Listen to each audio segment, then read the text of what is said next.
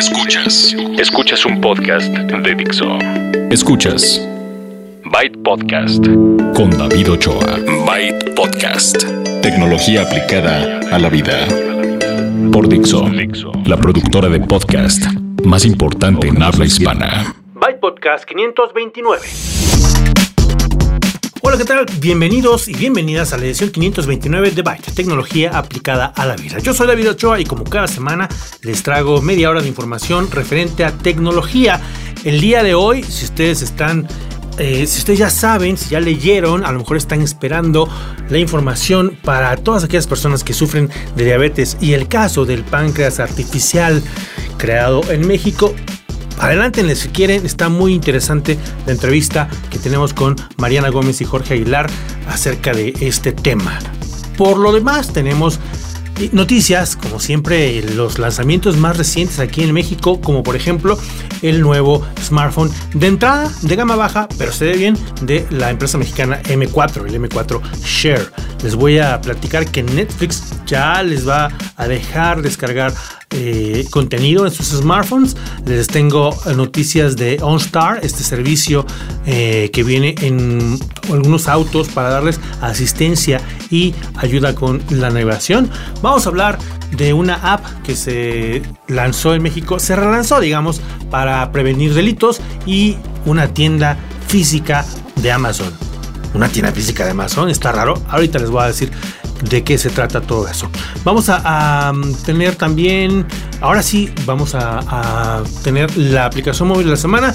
Y yo creo que con eso ya se nos va el tiempo porque el tema del páncreas artificial está muy bueno y le vamos a dar un poco más de tiempo del normal. Así que vámonos rápido con las noticias en la edición 529 de Byte, tecnología aplicada a la vida. Noticias. Se presentó en México el nuevo smartphone de la compañía mexicana M4. M4, que a pesar de ser una compañía mexicana, también llega a algunos países de Centroamérica y Latinoamérica y lanzaron el M4 Share, un smartphone con Android 6, la versión más reciente, la más nueva. Bueno, ya está llegando a la 7, pero ahorita lo, lo que pueden ustedes esperar, lo menos que esperan es que tenga Android 6. Si alguien les quiere vender un teléfono nuevo con Android 5, ah, mejor pídanle que tenga Android 6. Pues con esta versión de Android, el M4 Share, un teléfono de entrada con procesador MediaTek de 4 núcleos, 1.1 GHz, em, con bonitos acabados, estilizado, el, marco cromado, los botones bonitos y una cámara de 8 megapíxeles, la, la cámara trasera que les permite y ellos le pusieron atención a la fotografía en macro.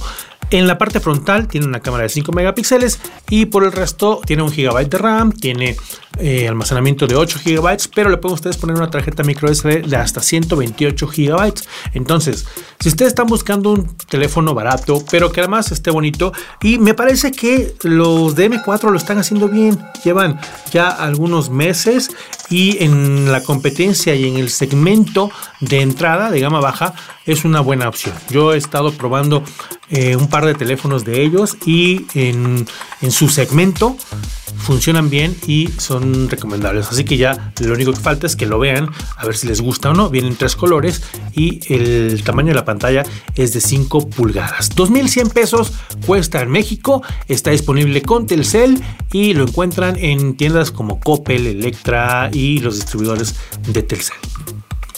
Otro lanzamiento que se hizo en México fue el de la Lenovo Yoga Book, que es una tableta que tiene algunas características eh, muy, muy específicas que la hacen diferente. Si ustedes están pensando una tableta que sustituya a mi laptop, pues no, la verdad esta no es. Es una tableta que tiene poder de procesamiento pues decente, tiene un procesador Atom de Intel, eh, pero tampoco es como para que piensen en un sustituto de laptop. Y les digo esto porque por dos razones. Primero porque trae Windows y eso es lo que muchos piensan cuando ven una tableta con Windows. Y después porque seguramente en los anuncios verán que uno de los modos de usarla es el de laptop, el modo laptop. En realidad es una tableta que tiene una cubierta y, si ustedes son fans de Lenovo o conocen a la marca y sobre todo la serie Yoga, reconocerán el bisel, un bisel muy pues resistente, muy particular en su diseño y que está presente también en la Yoga Book, que al cerrarla, pues parece una, una tableta normal, al abrirla puede ser como un como una laptop y en la cubierta aparece un teclado virtual que cuando lo desactivan o la cierran para el otro lado puede servir como un digitalizador. Tiene una stylus, una pluma que les permite desde tomar notas hasta hacer dibujos. Y en la versión de Windows tienen el respaldo de Wacom y eh, también hay una versión en Android. Windows 10 Android 6. Las características de hardware son las mismas para todas y tiene esta, les digo, esta característica de usarla como tableta normal, usarla con el teclado em, virtual, que sí es un poco incómodo porque estarán ustedes golpeando eh, una superficie poco dura, eh, que es la cubierta, o usarla como digitalizadora. Si tiene algunos trucos en la parte de digitalizar. Pueden ustedes estar escribiendo en un cuaderno a un lado y está apareciendo lo que van haciendo en la pantalla del otro lado. Es la Yoga Book, está disponible, en, les dije, en México en versiones Android y Windows. La versión de Android cuesta 13 mil pesos, la de Windows 14 mil, hay mil pesos de diferencia. Y em, pues échenle un ojo, ya está en México, a ver si les interesa. Finalmente vamos a platicar de eh, OnStar. Estuve pues me tocó probar el servicio de OnStar que está disponible en 26 modelos de autos de la familia de General Motors, que incluyen no solamente los autos, em, yo voy a decir de gama alta, eh, pero, pero, no sé, Em, los autos pues, caros, de lujo, etcétera, marcas como Buick o Cadillac, sino también en, GMC, en las camionetas o incluso en Chevrolet, hasta el Spark, que es un auto que no es, eh, que no es caro, sino que es accesible, hasta en este tipo de, modelos eh, se incluye el servicio de OnStar. OnStar es este servicio que les da asistencia en caso de que tengan algún accidente, de que necesiten ayuda, de que requieran navegación, también tienen es navegación paso a paso, y es un botoncito que está en el espejo. Ustedes están en, manejando su auto y requieren ayuda, le apretan ese botón, les contestan, es básicamente una llamada y les contestan y ya les dicen, oiga, este, pues cómo me, hago para llegar de punto A a punto B y dependiendo del auto que tengan, pues ya les mandan, les dicen, ahorita les mando la navegación paso a paso y el sistema de navegación les va diciendo em, auditivamente doble aquí, doble acá, etcétera. Esa es una de las cosas que ofrece. Este servicio ya tiene tres años en México, no es nuevo. Ah, hay, por ejemplo, algunos eh, casos de éxito de cuando una persona sufrió, sufrió, un accidente. Como tienen GPS y tienen sensores en el auto, pueden decirles, eh, por ejemplo, si, si hace falta que le, que le cambien el aceite o que le inflen las llantas, ese tipo de cosas. Y por ahí hay un comercial al respecto. Pero también sirve para cuando hay alguna colisión y los sensores detectan que hubo algo, a lo mejor la persona que iba manejando está inconsciente, bueno, la, la ayuda, la asistencia es en este caso iniciada del lado de GM, del lado de OnStar, para hacer una llamada a ellos, verificar que el conductor les conteste y si no, pues llaman a, a, las los servicios de emergencia. Bueno, esto me acabo de dar cuenta que no debería ir en noticias, pero ya me di cuenta que sí. Porque lo que les quiero platicar es que todo esto que les estoy diciendo es a través de un, un chip, ¿no? Las llamadas son vía celular, la red celular. Tienen ustedes básicamente un, un, ah, un teléfono ahí y lo que va a hacer OnStar, lo que planea OnStar para el año que viene es ofrecer el servicio de 4G LTE. Su auto va a ser un hotspot para que hasta 7 dispositivos se conecten y tengan conexión a internet en la red 4G LTE.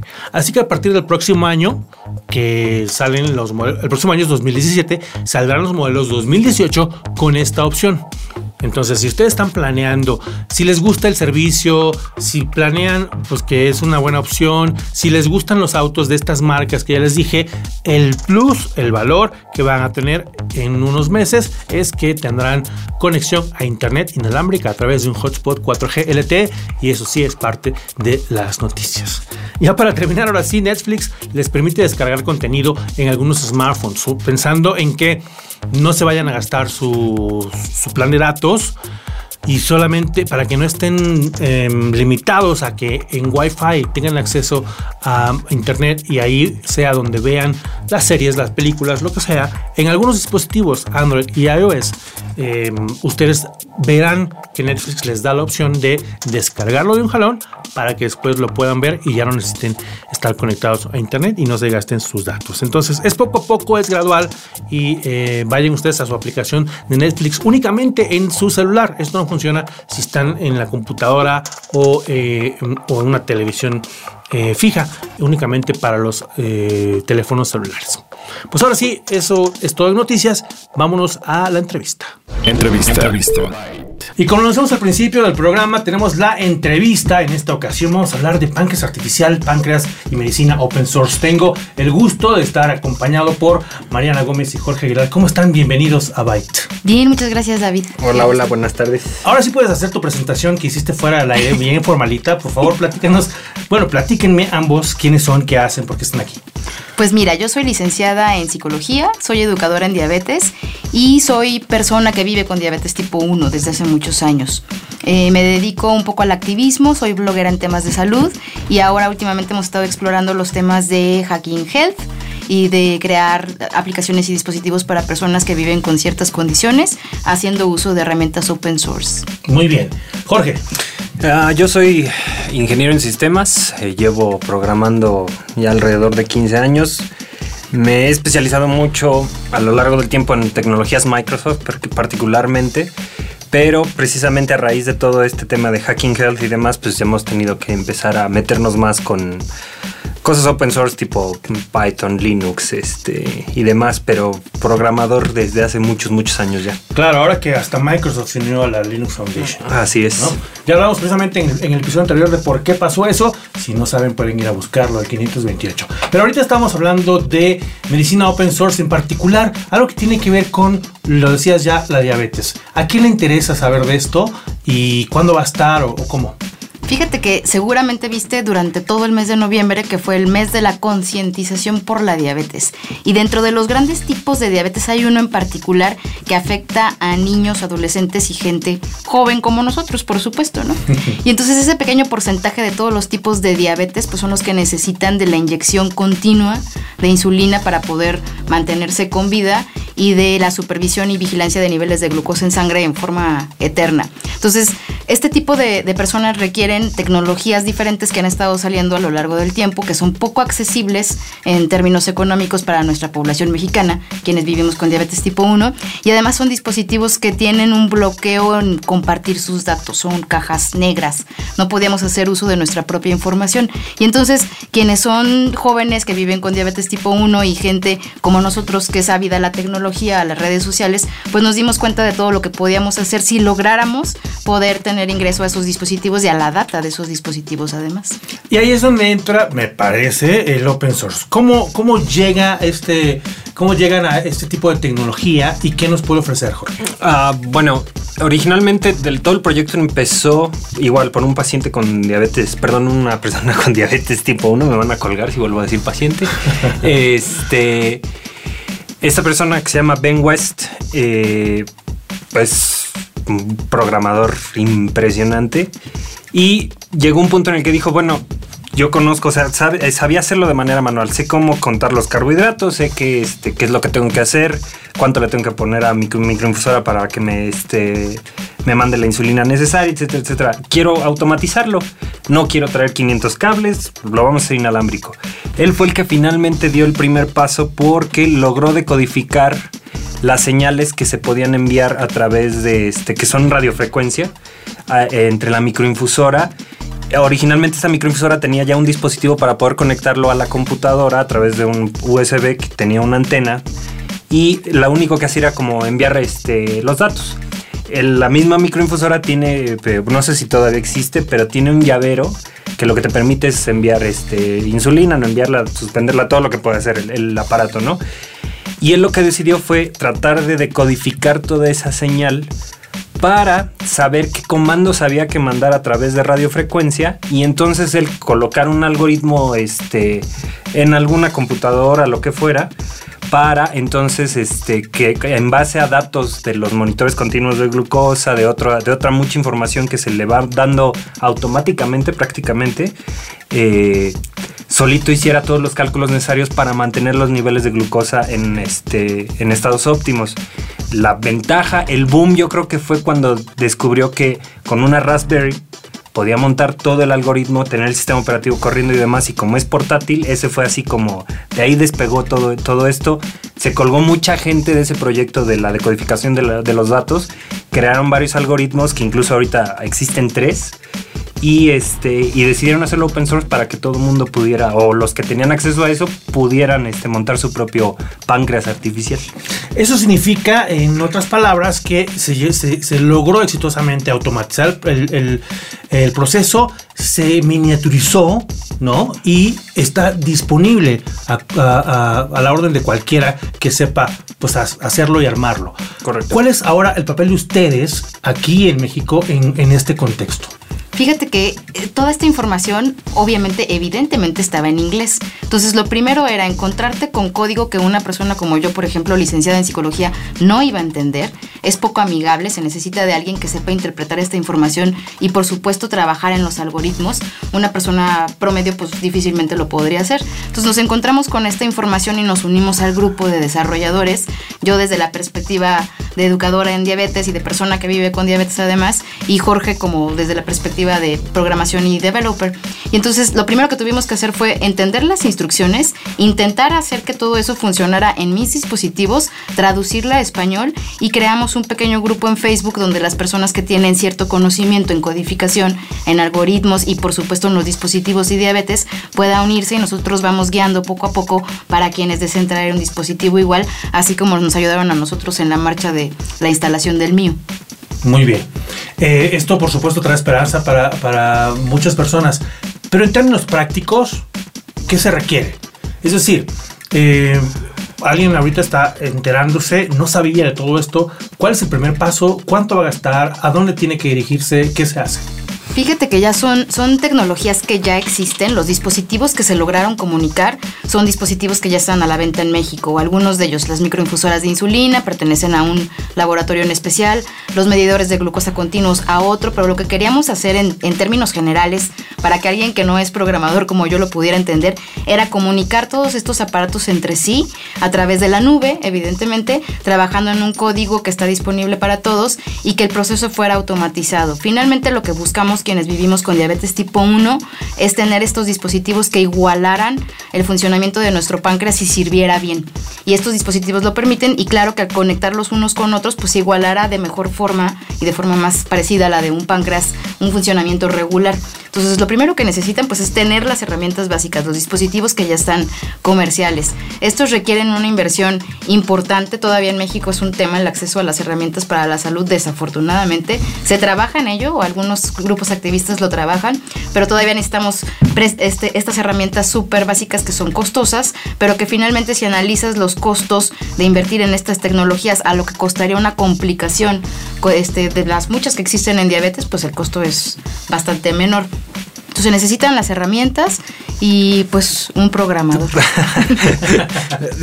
ya yéndonos un poco más a términos de hardware, eh, se necesita una microinfusora que permita la comunicación. Actualmente solamente hay una en el mercado que ha logrado decodificarse. De hecho, tienen en, eh, en los grupos que se están dedicando a esto, tienen un bounty este, para decir si tú logras decodificar esto, creo, si no me falla la memoria, te están ofreciendo 15 mil dólares a quien logre este, decodificar eh, de otras eh, marcas de microinfusora. Estás hablando de ingeniería inversa y todo. Exactamente. Eh, entonces necesitas eso. Necesitas un medidor continuo de glucosa. Igual en el mercado IN y eh, además de todo esto, hay otra fundación que se llama Night Scout, que lo que el, sentido original de esa fundación era poder subir todos los datos de glucosa a algún lugar en internet para que estaba muy pensado sobre todo para los papás, para niños con diabetes, para que se fuera a la casa del amiguito y en vez de estar sufriendo el papá por cómo estará, cómo estará su glucosa, con el teléfono simplemente entraban a una página y listo.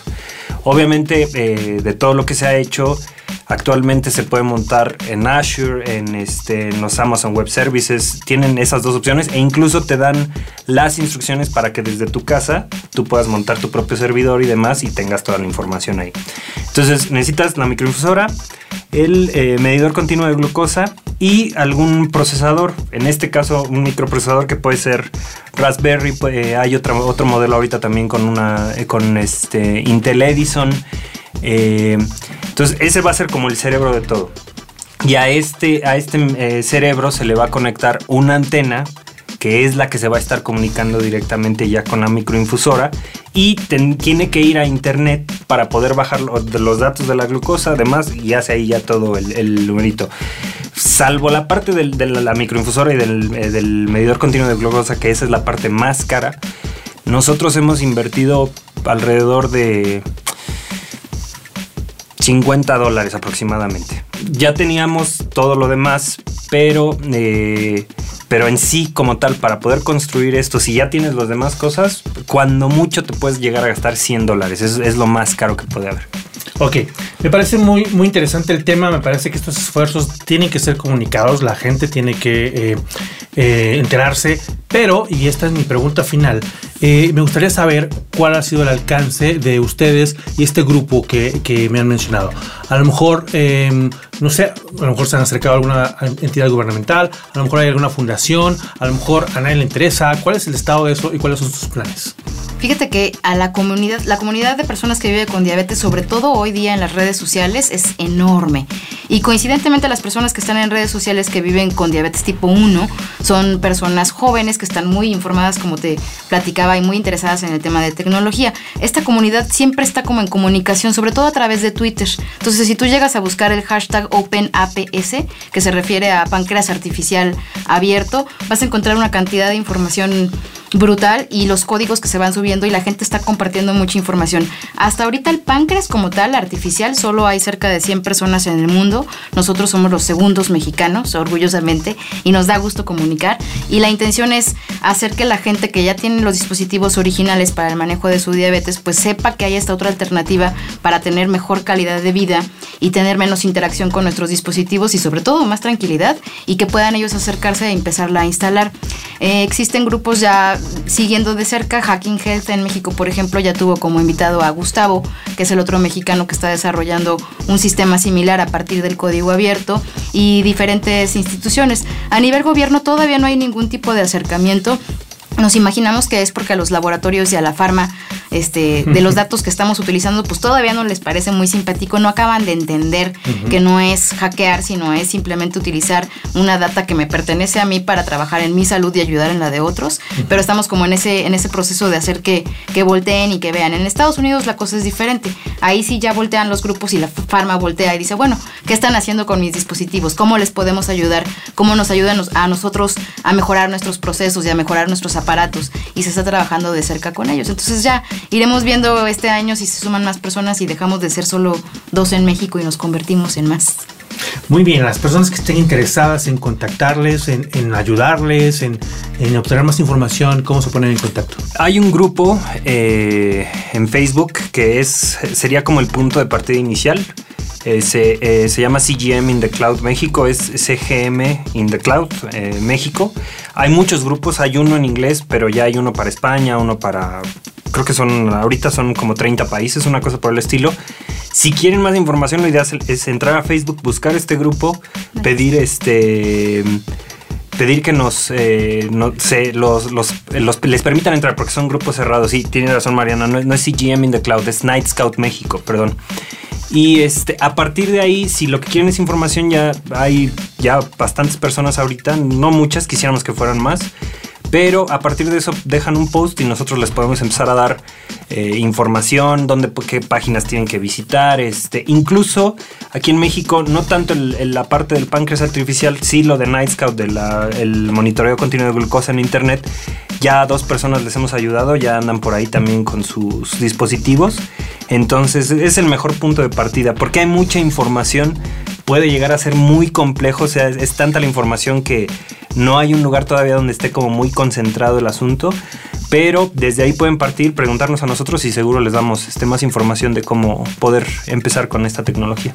Muy bien, se nos acaba el tiempo, pero eh, quisiera que en cuanto haya más información, cuando, cuando quieran, cuando tengan algo más que platicar, regresen aquí a Byte Podcast. Mariana, Jorge, muchas gracias por venir y algo con lo que quieran cerrar. Nada, pues decirle a la gente que este, la tecnología es para eso finalmente. O sea, además de para jugar y buscar novias y visitar amigos en Facebook, pues igual también para servir, puede servir en términos muy amplios para mejorar nuestra salud. Y qué mejor forma que atender condiciones como diabetes tipo 1 u otros tipos de diabetes que afectan a gran parte de la población como para poder empezar a trabajar y sacarle mejor provecho todavía a la tecnología. Sobre todo que se pueda compartir, ¿no? Muy bien. Bueno, pues esa fue la entrevista en Byte Podcast 529. Continuamos. Cultura digital. Bueno, les voy a platicar acerca de unos planes que tiene Amazon de una tienda física que ya lo habíamos escuchado, pero ya lo hicieron oficial. Ya está funcionando en etapa beta y no está abierta al público la tienda física de Amazon. Se llama Amazon Go, está ubicada en Seattle, en Washington, en los Estados Unidos, y está en pruebas beta hasta 2017, cuando será abierta al público, pues en ese lugar, evidentemente.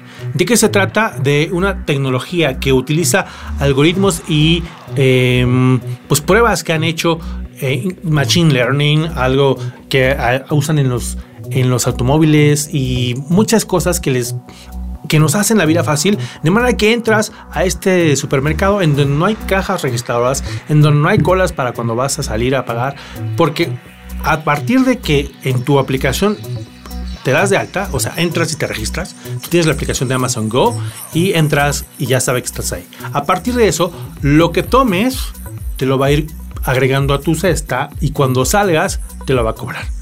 Pero puede ser que a lo mejor lo ya me arrepentí y voy y lo regreso. Bueno, si lo regresas, te lo quita.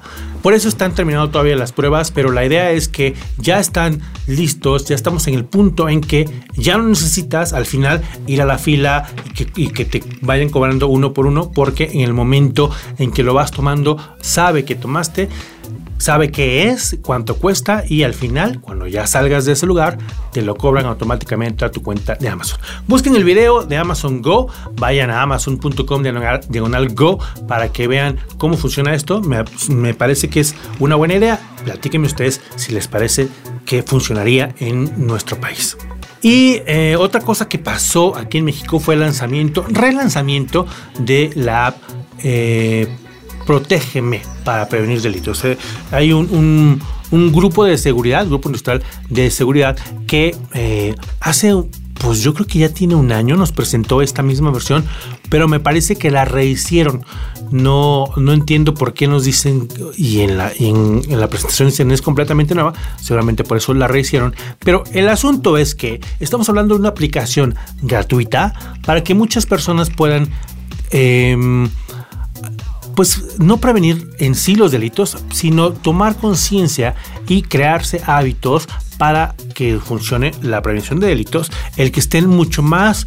Em, más cerca de las autoridades, ya que a través de esta aplicación hay un directorio, hay un enlace directo para los momentos de emergencia y tengan registrados a las personas, no hay un límite en el, número de personas, a las que en el caso de que tengan alguna emergencia hay un botón de pánico y puedan mandarle mensaje automático a estas personas que previamente han registrado.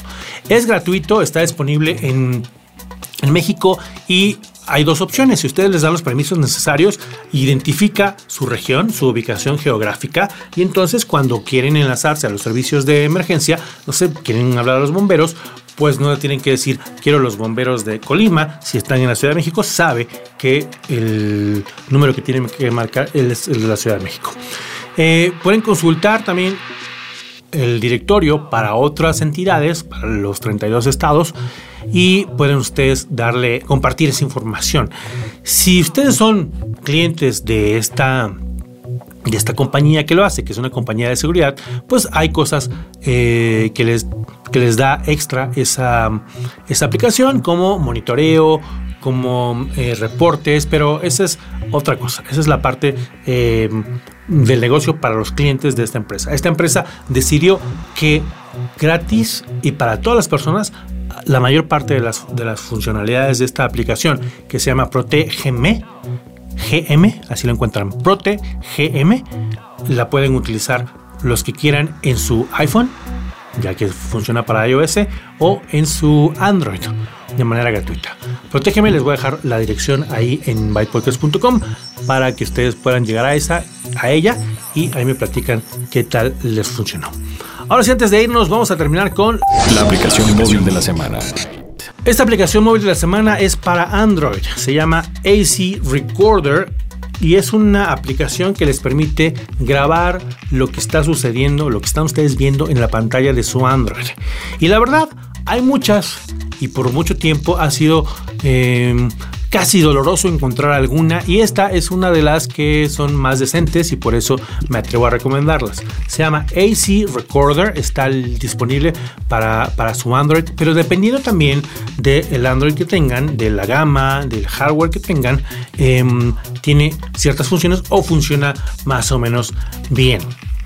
El problema con Android y los, desarrolladores y las aplicaciones es la fragmentación. Hay muchísimos, muchísimos, muchísimos modelos de teléfonos con configuraciones de hardware diferente y es mucho más difícil como que darle gusto a todos. Los desarrolladores de, de iPhone pues tienen cuatro modelos, ¿no? Entonces es mucho más sencillo.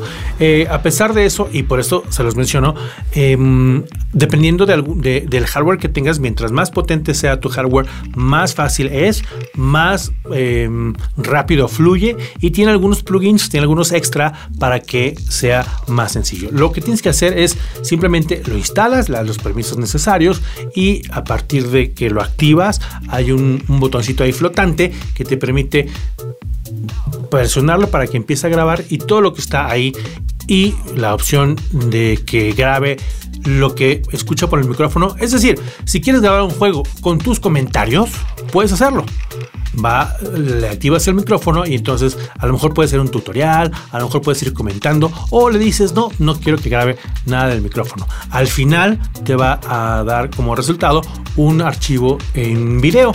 De nuevo, dependiendo de la capacidad de hardware de tu teléfono, de tu Android, son las opciones que vas a obtener. Está bueno, se llama AZ Recorder, AZ Recorder, es gratis, aunque tiene algunas funciones por las que te piden pagar dinero. Entonces, esa es la aplicación de la semana, una eh, aplicación que graba lo que pasa en la pantalla de tu Android.